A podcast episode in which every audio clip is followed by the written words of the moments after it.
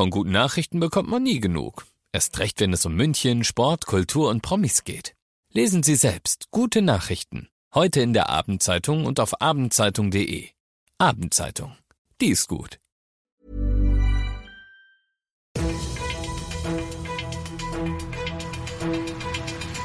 95 5 Charivari, das München Briefing, Münchens erster Nachrichtenpodcast.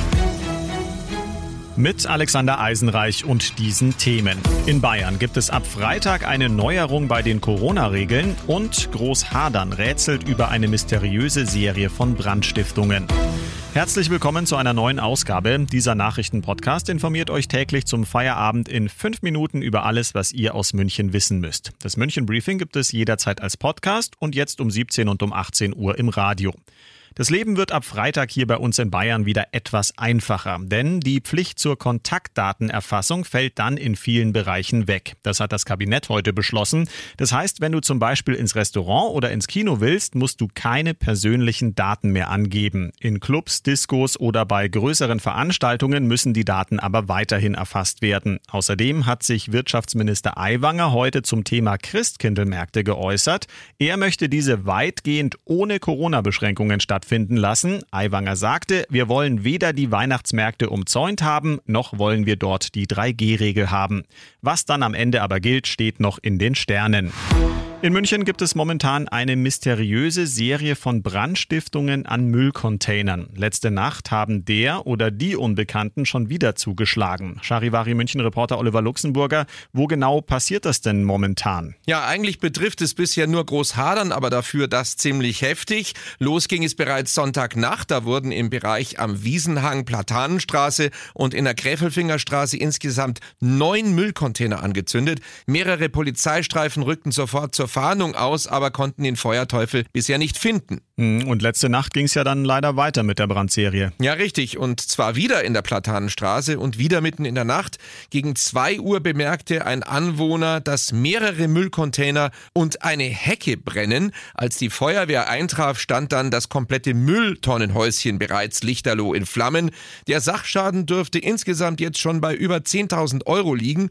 Und deshalb sucht die Polizei intensiv nach Zeugen und natürlich auch nach dem oder den Tätern. Infos von Charivari München Reporter Oliver Lux Luxemburger, also in Großhadern, ist derzeit offenbar ein Feuerteufel unterwegs. Ihr seid mittendrin im München Briefing, Münchens ersten Nachrichtenpodcast. Nach den München-Meldungen jetzt noch der Blick auf die wichtigsten Themen aus Deutschland und der Welt. Das im Böhmerwald vermisste achtjährige Mädchen ist gefunden worden. Ein Sprecher der Polizei sagte, sie ist unterkühlt und ins Krankenhaus gebracht worden. Charivari-Reporter Christian Weiß. Einsatzkräfte fanden die achtjährige Julia im Rahmen einer groß angelegten Suchaktion, so ein Polizeisprecher. Nach Angaben der tschechischen Polizei tauchte das Mädchen in einer Ortschaft nahe des Berges Tschechow auf. Dort im Grenzgebiet zwischen Tschechien und Deutschland war Julia am Sonntag beim Wandern mit ihrer Familie verschwunden. Rund 1400 Einsatzkräfte aus beiden Ländern suchten zwei Tage lang nach ihr. Auch 115 Suchhunde sowie Hubschrauber und Drohnen waren beteiligt. Eine Ampelkoalition aus SPD, Grünen und FDP scheint in greifbarer Nähe. Die Menge an Gemeinsamkeiten sei größer geworden, sagte Grünen Generalsekretär Kellner nach den heutigen Gesprächen. Charivari-Reporterin Jana Laumann. Nach den Gesprächen heute gab es ein Statement mit drei Generalsekretären und einer Botschaft. Wir kommen voran, aber es gibt noch viel zu tun. Weder Lars Klingbeil von der SPD noch Michael Kellner von den Grünen oder Volker Wissing von der FDP wollten etwas zu einzelnen Themen sagen. Die nächsten zwei Tage wollen jetzt Verhandler aller drei Parteien die besprochenen Themen ausarbeiten. Das soll dann die Grundlage sein, auf der sie am Freitag entscheiden, ob sie ihren Parteien Verhandlungen empfehlen oder nicht.